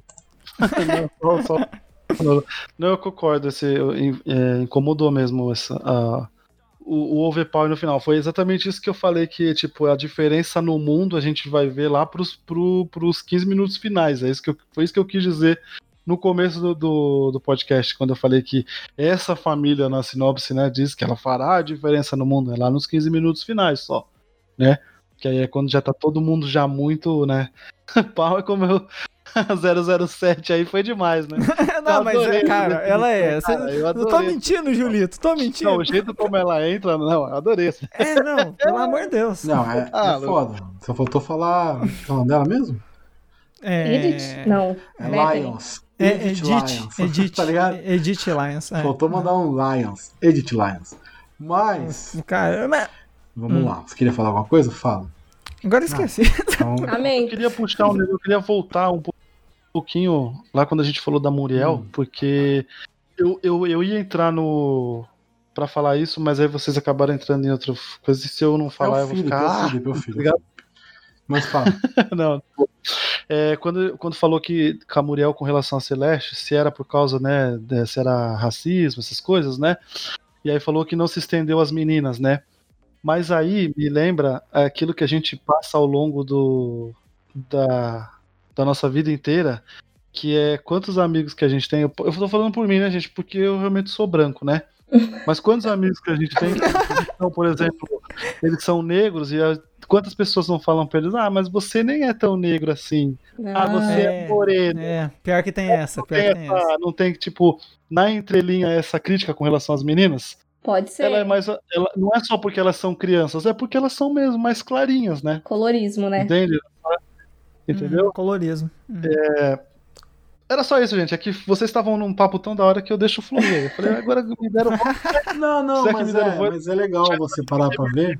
Não, que você levantou uma É parada que eu não legal, tinha é legal, pensado. É legal porque às vezes, tipo, pode ser mesmo. Pode ser, tipo, ah, elas são. Elas puxaram mais pro pai, não pra mãe. Sim. E é uma puta entrelinha. Se for realmente essa a ideia dos caras, é uma puta entrelinha, né? E eu não duvido que seja pelo. Tipo assim, eu entendo o que a Monique falou, mas é- o jeito que a Muriel trata é muito ríspido, velho. Tipo assim, a, a Muriel, ela literalmente, tipo assim, se tem 20 locais, ela faz questão de sentar em outra mesa. ela não senta ali do lado dela por Não, nada. nem- e nem Então, a, tipo- a Celeste senta perto dela. A Celeste também faz questão, é. Então, tipo assim. Mas é que, teoricamente. Então, então, eu acho que a Monique tá querendo dizer que ela tem problemas com a sogra dela e passa por isso. Então, por isso que ela tá defendendo esse lado. Caraca, Não, nada, eu meu nada, não, nada, velho. não. Não, mas se a gente for parar pra pensar que a Celeste, ela é a única, como é que eu posso dizer, de fora que é mulher, É, também tem isso, tem isso. Pode então eu crer. acho que é mais essa questão de poder mesmo, porque, tipo, vai, o, o Daniel é gay, Uhum. então, tipo, é outro cara. Tipo, não tá ocupando o papel de matriarca. Ah, agora eu saquei o que você querendo dizer. Tem Caraca, isso, tem isso, tem isso. Você agora pode, eu você tem. Agora, agora a Monique explicou direitinho o ponto dela. eu Agora a saquei. gente não, não, pode verdade, agora eu entendi mesmo. Porque agora agora é a tá briga entre as, as matriarcas, né? Porque ela é mãe de duas É. e a, e a Muriel é mãe da, da galera ali. né? Uhum. A avó da galera. É, que a, que a Muriel, todo mundo, até as netas, trata ela como Sim, mãe, né? sim, Principalmente sim, depois quando elas vão morar lá. Não, mas o ponto, o ponto chave disso tudo é que, que eu acho legal é que te- tem dois pontos chaves, né? Tem o velório do pai deles, Que né? é maravilhoso. Que é um pai que traiu a mãe e tudo mais, que é maravilhoso, que a, que a Edith É. toma o líquido do. Nossa, velho, aquilo dali me deu. virou estômago, mas tudo bem. E que é muito legal você ver essa construção e ver que já começa ali uma, uma raiva por tecnologia, por, por classes menores, porque o banqueiro, por exemplo, ele começa a odiar entregador ele com, e vira um no futuro. É, estou trabalhando com algo que matou meu pai e tudo mais, para que não era nem presente. E também da, tra- da traição né, do banqueiro, que é que a Muriel fica do lado da, da Celeste. E que era algo que, tipo assim. dava. Eu, quando eu reassisti, eu percebi isso. A Muriel deixava sempre muito claro que a única coisa que ela não gostava e não permitia dentro da família dela era essa traição. Que ela sempre batia na tecla que a mãe dos meninos, né? Que a filha dela sofreu muito por causa do pai E dela. ela fala pra ele, E- né? Você fez a É, mesma e ela coisa bate muito. pai. É. E sua mãe não ia, não ia nem olhar na É. sua cara se você fizesse. Então, Foda. tipo, ela bate nessa tecla a série toda. E nessa hora dessa discussão, ela chega e abraça a Celeste. Então, tipo, foi nessa hora. E agora eu concordo totalmente com a opinião da Monique sobre o matriarcado aí. Porque. É, ela, ela viu que a mulher tava precisando, ela já viu a filha dela naquela situação. Então, nossa, foi perfeito. É, Agora abriu muita, muita luz pra mim sobre essa relação, que eu achava até um pouco mal construída, tinha uma rispidez desnecessária que eu considerava racismo, mas não é. É realmente esse ponto aí.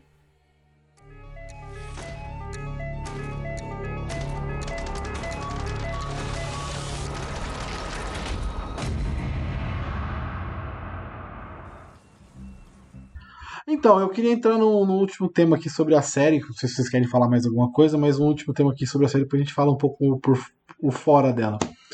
Ah, que é a, a, a cena final. não a cena final, mas a- o grande discurso da Muriel, né? Para os personagens, mas é muito mais pra gente do que propriamente dito pros personagens, né? Que ela tá falando, ó, vocês estão vendo tudo acontecer, essa merda toda acontecer, e o que, que vocês estão fazendo para melhorar essa porra? Tô vendo série. Então, essa é a questão. Tipo, a gente reclama aqui, ah, o Bolsonaro ele não, os caras é a quatro. Mas o que, que a gente tá fazendo real pra mudar a parada? Ah, por, por isso que eu tava falando da parada de que, tipo, existe. Você pode entrar em qualquer militância de esquerda, direita, independente que você entrar. Que o cara vai te julgar exatamente em dois, dois momentos muito, muito precisos da sua vida dentro de, uma, de- dentro de um segmento político. Se você é simplesmente o cara que posi- se posiciona, ou se você é a pessoa que se posiciona e faz um trabalho de base, e aí sim merece o título de ser chamado de militante. Então a série ela bate um pouco nessa, bastante nessa tecla, principalmente no final, porque a Edith, a morte dela, é de um ativista que é militante, que faz trabalho de base, que tá ali pra destronar governo praticamente. É, mostra o maior exemplo disso de uma pessoa que tá lutando por causas mesmo. Não é simplesmente uma pessoa que às vezes tem um podcast, tem uma mídia, tem um canal no YouTube, que simplesmente fala: Ah, eu não achei isso aí certo, não, não pode fazer isso. Mano, é bonito você se posicionar assim, é legal, é, é super show. Mas a partir do momento que você não tá fazendo uma prática social, uma atividade, uma atividade pujante para dentro da sua sociedade, para dentro do- da sua classe é, social afetada, para dentro de um bem comum, você só tá sendo um lacreirinho. Que esse termo ficou bem famoso aqui por causa do BBB, né? Porque, afins. Mas o, o lacreirinho é o grande problema dessa parada, porque ele destrói muita parte do que a militância tá fazendo, né? Porque ele acaba ganhando mais destaque por ter, mu- muito da maior parte das vezes, mais destaque do que o próprio militante. Porque a militância tá trabalhando em vez de estar postando em rede social, tá batendo boca com o lobista, tá fazendo protesto, tá tentando firmar leis com alguns vereadores, então essa é a diferença básica, é uma linha bem bem bem feita assim, uma risca bem feita pela Edith, de tipo assim, beleza, você só se posiciona e eu trabalho. Então é, eu acho isso bonito porque é, ela fez isso a série toda. É, ela é, tipo, todo mundo tem ela como louca e tal, mas se não fosse ela, nada teria acontecido.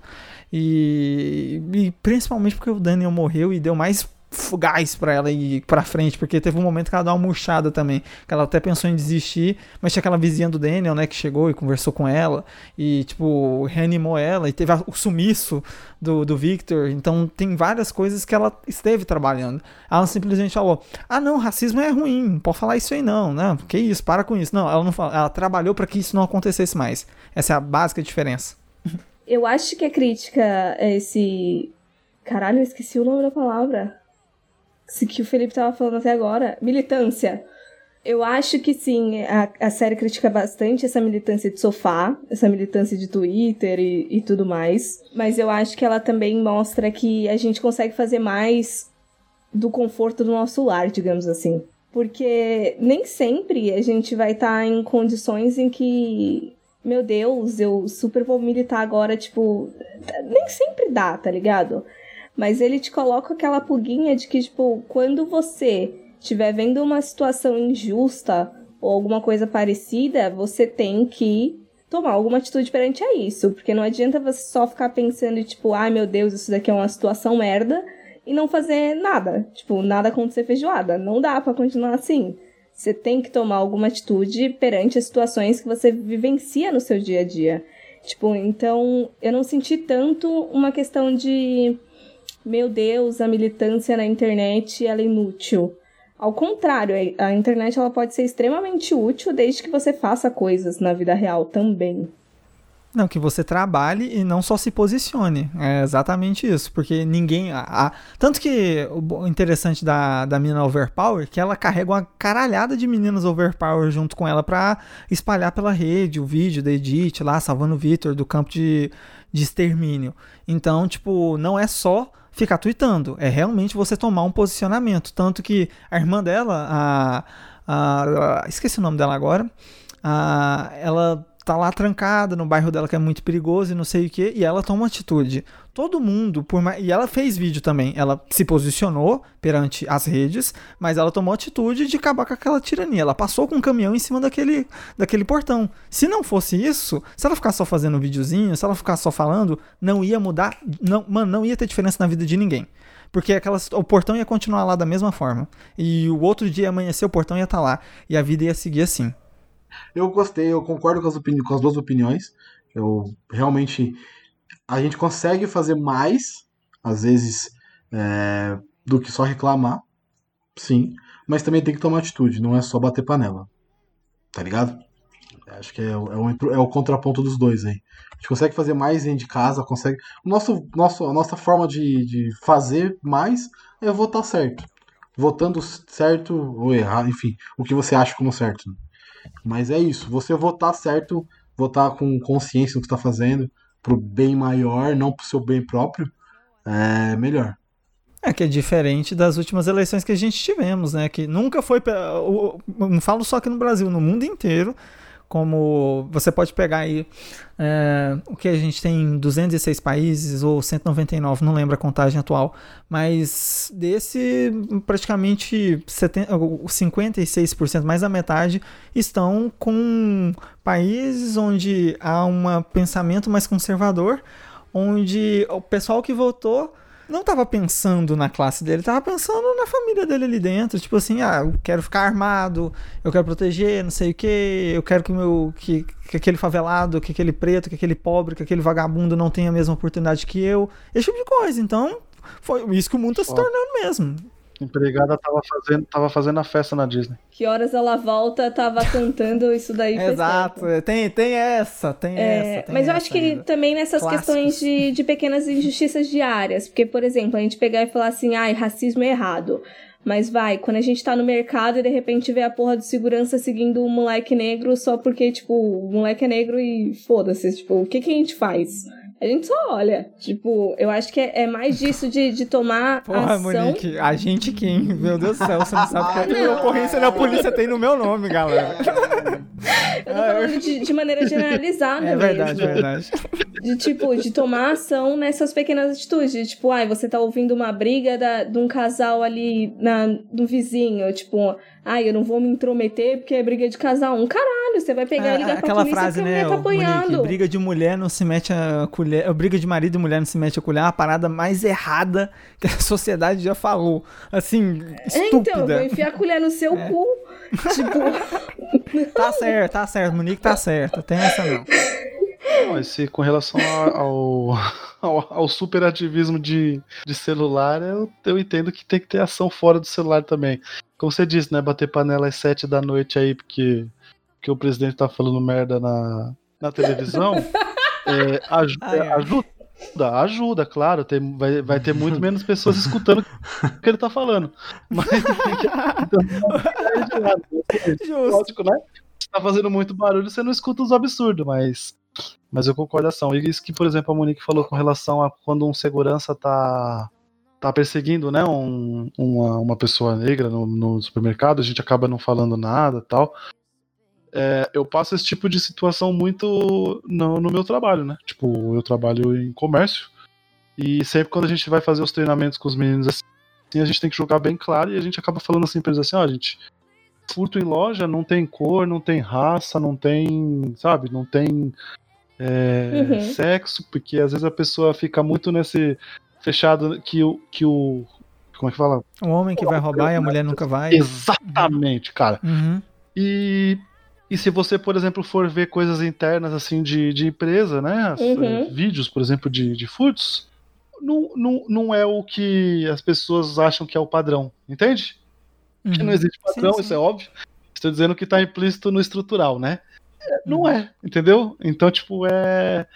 É complicado. A gente, a gente tem que rever muitas coisas mesmo. E eu acho que esse tipo de série faz a gente dar uma, uma repensada em algumas coisas, e principalmente quando tem um debate, né? Quando a gente vem, vai conversar um pouco mais sobre ela, porque, como eu disse, eu vi a série com outro tipo de camada. Umas outras coisas eu fui entendendo, porque afinal também não sou um, um leigo, né? no- nos assuntos que eles estão falando. Um ou outro eu não gosto de, de conversar, mas, mas eu, eu, eu, eu entendi muito algumas entrelinhas. Então acho que esse tipo de série é muito necessário. A gente tem que assistir as coisas muito por diversão, para descansar até da, da- da- um pouco da, da realidade que a gente passa, né? Mas quando vem séries assim, que nem, por exemplo, Years and Years, a gente tem que assistir, tem que valorizar pelo, pelo debate que ela pode causar, com certeza. Oh. Cara, isso é uma realidade. Cara, de verdade, é uma realidade. Aqui, aqui essa- o Julito falou aí da questão do pessoal também fixar muito no homem negro que vai. Homem negro, não, homem preto que vai roubar a- as minhas coisas, as minhas coisas aqui na minha loja e tal. Mano, aqui, aqui em Goiânia, isso você não precisa cortar, que é mundialmente conhecido. Existe uma gangue que fica perto de uma região chamada 44, que é a gangue da Lazinha, que é formada por mulheres que roubam, assim, de tudo. Tipo, se, se ela conseguir colocar um caminhão debaixo da saia, ela coloca. E todas elas são mulheres brancas, todas. Subvertendo aí padrões, tá certo? Vamos lá, vamos entrar num outro papo aqui agora. Vocês querem falar mais alguma coisa sobre a- o discurso da Muriel? Querem falar mais alguma coisa sobre a série num todo? Ou tá legal? Porque a série ela também bate bastante em temas polêmicos, né? Então a gente já falou um pouquinho dos políticos aí, refugiados, segregação. é, tem até bastante. Tem, tem bagulho de guerra, de minorias. A, a segregação a gente falou pouco, que é a parte da, da, da, menina que não anda, que não anda, problema na coluna e tal. Mas mas a série pegar o- esses temas polêmicos, polêmico, É. não, não temas sérios né, e polêmicos, de, de que quando se, coloca, se é colocado em, em séries audiovisuais, eles se tornam polêmicos, se tornam chamarizes para discursos bons e ruins. Vocês entendem isso como um, um- só como problematização das paradas? Ou realmente está tentando mostrar pela série coisas que as pessoas eles não percebem. Porque tem coisa que às vezes a gente, pô, foda-se, não é, não é comigo, caguei. E às vezes numa série audiovisual, num filme, numa parada assim, ela consegue transpor essa, essa falta de visão da pessoa, digamos assim. Eu, eu vou te falar que literalmente isso depende de que lado da, da polarização você tá. Porque se você tem um certo tipo de mente, você vai falar que é só problematização e vitimização. Agora, quando você. não tô falando nem brincando. Agora, quando você consegue enxergar que tem camadas onde você literalmente enxerga que, ah, por exemplo, a Monique levantou aí a questão que a gente viu a caminhada de um imigrante através da pele de um homem branco, do Daniel. Aí então, tipo, a, a, série, a, a série traz esses problemas, mas ela soube expor isso de uma forma tipo assim, velho, você não. Você até não. Você às vezes veio e passa o pano, que foi uma coisa que a gente falou no tópico anterior, que tem que acabar essa passação de pano sim, de tipo, você vê o segurança ali, é, nessas pequenas e grandes injustiças sociais, os seguranças é, atrás de um, de um garoto negro, ah, do pessoal, ah, da, da parte, né, de contratar às vezes um homem menos experiente do que uma mulher que tem um currículo foda. Então, tipo, da gente se posicionar e fazer algo ah, através disso. Então, a gente tem essa larga escala de, de problemas que eles mostram através de uma família que, em seu total, é branca. Então, eu acho que a série conseguiu fazer isso. Porém, tem outros problemas ali que eu achei que, que eu não vou lembrar agora de cabeça, mas tem alguma coisa ou outra que eu anotei em algum canto aqui que eles começaram a explorar e pararam porque também a série tinha que acabar. O menino trans, a, a garota trans, por exemplo, eu acho que foi É. mal aproveitada pra caralho. Sim. Sim, sim, sim. Ela passa, né? Ela só serviu Ele pra, pra ser, sei lá, o gadget do James Bond. É, não, ele, pa- ele passa, ele passa. Tipo assim, ele tá aqui, tipo, ah, mas isso é um vestido ou uma camisa grande? Não importa. É, então. Foi, essa foi a pontuação dele, tá ligado? Tipo, não importa. É isso. Uh, Monique, você me mandou uma parada que você não falou. Você mandou pra, pra mim no WhatsApp aqui que eu achei legal. Queria que você falasse sobre a fotinha do, dos episódios. Tá, eu queria falar um bagulho antes. Claro, pode ficar à vontade. É, eu gosto da série porque ela é muito orgânica. Eu não acho que ela tentou fazer um grande auê por um bagulho assim que já tá muito dentro do nosso do nosso discurso natural. Eu não achei nenhum discurso novo, por já estar tá bem familiarizada com todos os temas que, que ela trouxe. Mas eu gostei de como ela trouxe. Porque, como eu já falei anteriormente, da diversidade. Por exemplo, a, a, a personagem cadeirante, por exemplo, ela tem uma vida sexual ativa que não é uma coisa que é muito comentada. É... Que tem um cara com fetiche Puta. lá também no robô, que é. Nossa, tem isso. Caralho, eu lembrei bicho. disso só porque você falou. Eu, só, eu também. Eu só, não, também cara, na hora que, que, na hora que você falou vida sexual ativa dela, só veio a imagem do robô com, a, com um tubo na boca. Aí eu. Foi isso, eu, nossa. Mas eu acho que foi tudo muito orgânico, sem querer fazer muito auê para isso. Do tipo, olha aqui, nós, nós temos uma personagem negra, ou nós temos um personagem gay, a gente nós tem um personagem é. deficiente físico e tudo mais. Tipo, foi tudo muito natural. E o que chama atenção na série não são essas coisas. São realmente é, esse confronto de, de expor a nossa realidade na tela para que a gente fique, caralho, o que, que eu tô fazendo da minha vida? e, e como você. Eu não sei se vai entrar na edição, mas um, um comentário que eu, falar a verdade, abri no, no, no TV Time na primeira vez que eu vi, que eu achei super interessante e que define bem a série. Um cara, ele meio que resume cada episódio em um tema específico, então caso você tenha ouvido o episódio até aqui sem ter assistido a série, eu espero que isso te motive a assistir. Ele define o primeiro episódio como um colapso político, segundo episódio como uma queda econômica, terceiro como corrupção moral, quarto como destruição familiar, quinto traição histórica e o sexto como reapropriação tecnológica. Então, você precisa assistir esse caralho dessa série. É isso. Você precisa assistir esse caralho dessa série. Isso, é, essa é a melhor forma de se recomendar Exato. alguma coisa pra uma pessoa. Caralho, assiste essa porra. Ah, caralho é uma circunstância, né? O caralho é uma circunstância que deve ser, deve ser atentada pelas pessoas que foram deferidas. Ah, eu acho que a, a, a Monique foi bem cirúrgica quando ela falou assim: não é nada novo para quem tá.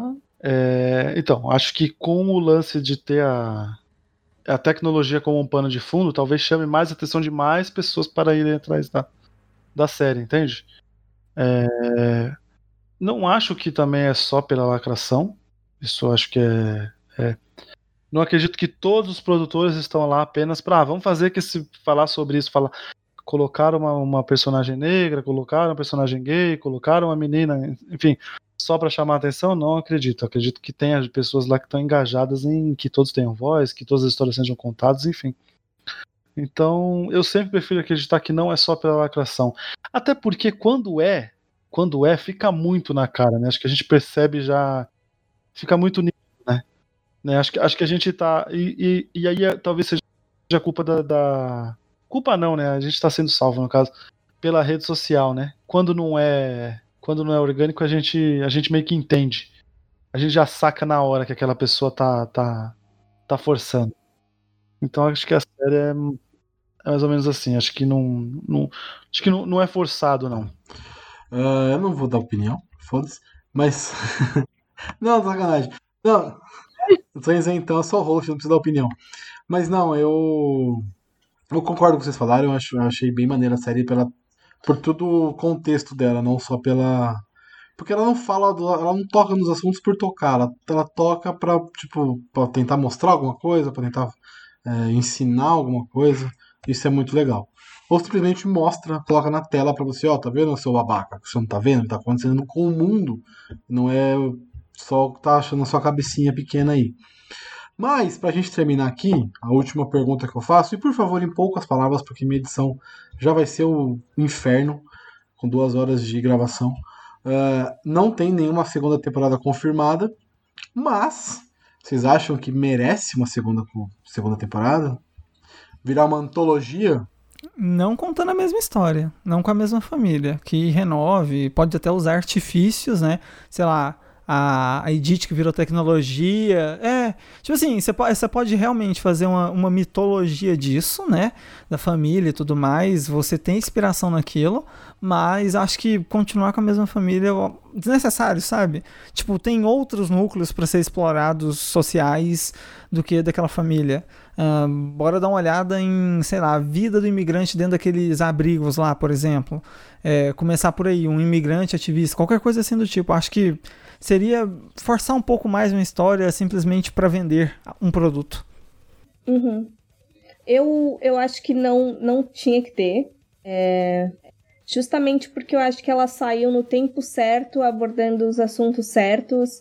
E agora, além de já não ter o mesmo impacto, eu acho que tudo que vier além disso, explorando a mesma, sei lá, mitologia, como o Felipe falou, é, já vai ser muito querer tirar. Dinheiro, é, dinheiro. É, vai, Sugar ter, até o vai osso. ser forçação demais, assim. Então, para mim, ela finalizou bem. Posso não gostar muito do final dela? Posso não gostar. Mas eu quero outra? Não, eu não quero. Tá, tá ótima do jeito que tá. Ela, ela é bem fechadinha, né? Ela, não- ela deixa um final em aberto, mas no todo ela é bem fechadinha. Assim, e, e é um aberto que, não sei vocês, eu não fiquei interessado em saber. É, não, o- assim. é tipo assim, é um é. aberto que, tipo, ok, tem uma história depois aqui, mas assim, É, a história foda-se, que eu sabe? Eu caguei assistindo pra tá história legal. ali depois. é isso. É. Eu importava com o Daniel, era isso. Eu morri quando o Daniel morreu. Meu Deus. Não, acho que não, não, não precisa não de uma, de uma segunda temporada. Acho que a história foi bem contada. Como eu falei, ela, ela vai ser aquele tipo de série bem abaixo do radar que vez ou outra alguém vai descobrir e vai ficar, nossa, essa série, meu Deus, como que eu não vi, sabe, essas coisas. Uhum. E, e, e essa é a função dela, tá ligado? É, é abrir os olhos para algumas pessoas de alguns temas, é te mostrar essa tecnologia maluca que você fala, pô, eu queria algumas coisas, né? Não o robô, gente, pelo amor de Deus. Não Ah, de mim. Ah, eu né? quero robô, não é por nada não, eu quero robô.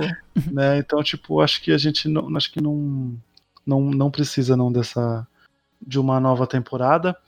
E, e com relação ao final, acho que ele é perfeito daquela forma. Pra mim é na sua devida proporção, tá? Mas é quase como o Diário de Rorschach chegando no é. É, É, é, a mesma, é, mesma é. impressão. meio, sabe? Então, tipo, cara, você sabe que vai, você sabe que tem mais. É porque o, o Diário do Rorschach também é uma história, tipo assim, beleza, a gente entendeu. Tem alguma história depois daqui, mas o que aconteceu não importa.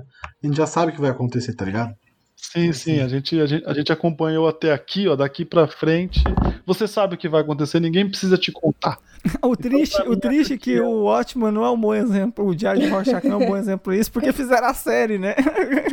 É, não, que sim, continua o diário. Sim, mas é, é, até que é legal a série. Mas é uma, num outro contexto, com outros personagens, não mostra Sim, sim. personagens entre Não, não, é só, partes, é né? só, pra- é só- é só que é, na hora foi o que me veio mais assim na vez de, de um final aberto, de que você sabe o que vai acontecer.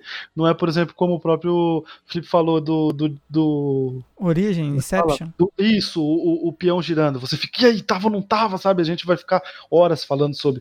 Ah, mas parece que. teve", Tipo assim, realmente a gente não sabe, ele é muito aberto. Você vai ter a tua opinião, eu vou ter a minha. Com relação ao diário, ao final de Years and Years, cara, a gente sabe, tipo, vai pra esse caminho aqui. Mas a gente não precisa saber, tal. A gente não precisa saber, não, a gente não precisa ver, a gente já sabe o que. Pra onde vai. Do jeito que aquela galera com a tecnologia tava overpower, aquela mulher ia fazer um corpo dela de robô. É, a não ser que o futuro disso seja a Skynet, aí beleza. Ai, aí vai ser não. muito surpreendente. Meu Deus. É isso, galera. Espero que vocês tenham gostado. Julito, finalmente conseguimos gravar sobre Years and Years. Nossa, das- Tô muito feliz. Obrigado, Monique. nossa quarta Gente. pauta. Nossa quarta pauta de, de programa era Years and Years. A gente já tá aqui no episódio 60. Então, saiu, finalmente. As, as coisas, as coisas acontecem quando, ela tem, é, quando elas têm que acontecer e com quem tem que Exatamente. acontecer. Que a gente foi atrás de tantas pessoas, gente que viu a série e acabou, tipo, não dando certo. E agora deu certo e, meu, foi sensacional, velho. Monique e Felipe aí arregaçaram. tá. Excelente. Valeu a pena demais. Agora eu vou pedir pra, para os senhores deixarem aqueles recadinhos, hora do jabá. Então, caso vocês gostem de coisas aí meio fora do, do radar, meio desconhecidona, eu tô lá no Horrorizadas Podcast com a Isa falando de filmes de terror, um pouquinho diferente do que a gente conversou aqui, mas a gente sempre tenta discutir assim todas as camadas do filme, tentar entender, teorizar. É, não que a gente consiga sempre, mas vocês podem tentar conferir. Estamos no Instagram como Horrorizadas Podcast, no Twitter como Horrorizadas PC, e a gente também tem o site que é horrorizadas.com. E recusem imitações, é só a gente. Ah, eu ia te perguntar qual dos dois horrorizados eu vou seguir. tem que botar o oficial, Monique. É. é tem, você tem, de verdade, você tem que colocar o oficial. Tem que colocar até selinho. Vai lá, Felipe. Ah, então, galera, quem quiser conhecer mais sobre o meu trabalho, é lá no fuleirospop, pelo Instagram e pelo Twitter. A gente fala sobre literalmente tudo. Uh, a Monique já esteve lá para falar sobre filme, mas no caso foi de terror. Suspensezinho. Então, tipo, tem vários crossovers com o pessoal dentro da Podosfera, dentro do Podcasters Unidos. Então, tipo, mano, o que você precisar de cotidiano, de filme, de cinema, nacional, internacional, o que você precisar vai ter lá. É, recentemente até gravamos aí com o Calcast, né? Que o Gabriel também conhece bastante, que gravou lá também. Então é isso, só seguir a gente nas redes sociais, Spotify, em todos os agregadores possíveis. Tem o nosso site www.fulespop.com.br. Lá você confere nossas críticas, tem a nossa HQ uh, e entre outras coisas, é só ir lá conferir. Bom, é, para quem quiser me seguir aí, Twitter e Instagram é Julito Gomes. E na Podosfera, além de, claro, que eu sou fixo aqui no Sete Letras, eu também estou de vez em quando lá no Caputino Cast, que é arroba Bookstime Brasil. Fora as participações que eu faço aí nos podcasts do bro dos brothers, né? E das sisters, né? Aí, ó, que até lá no Horrorizadas eu já apareci. Uhul! então é isso aí. Eu nunca fui convidado, eu já convidei a Monique pra minha casa, mas ela nunca me chamou pra tomar um café. Sim. É, e você, ouvinte, se quiser ouvir mais sobre os sete letras, se você caiu aqui de paraquedas, a Monique copiou essa frase de mim no podcast dela. É, mas se você caiu aqui de paraquedas, você pode encontrar a gente no arroba Sete Letras Podcast no Instagram, Twitter e Facebook. E também qualquer agregador, só procurar por Sete Letras. Eu também faço parte do Pod. Né? Podpacast, vai errei o nome do podcast, cara. Eu sou fixo do Podpacast, então é só procurar lá arroba podpacast em qualquer agregador também, vai achar. E também tem um projetinho com meu parceiro Guilherme, que é o arroba Talking About Lost. A gente fala sobre todos os episódios de Lost, fazendo reviews maravilhosos sobre todos os episódios. É isso, espero que vocês tenham gostado de participar. Agradeço a participação de todos, foi muito maneiro. Até a próxima e tchau!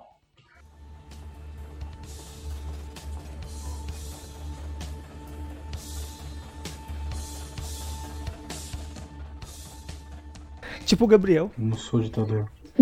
É. Não sou ditador. Gabriel é ditador. Verdade. Pra quem não sabe, ele comanda um esquema dentro de um grupo aí de podcasters. Que isso. Fortíssimo. Ele fala e a gente abaixa a cabeça. Exato. não mandou você calar a boca esses dias pra trás, Monique? Direto, direto. Isso é quase todo dia. É. Tudo isso será cortado porque o editor sou eu. Foda-se vocês. É, viu? A ditadura não silencia. É isso aí. O nome do podcast do Gabriel vai ser Caps 3.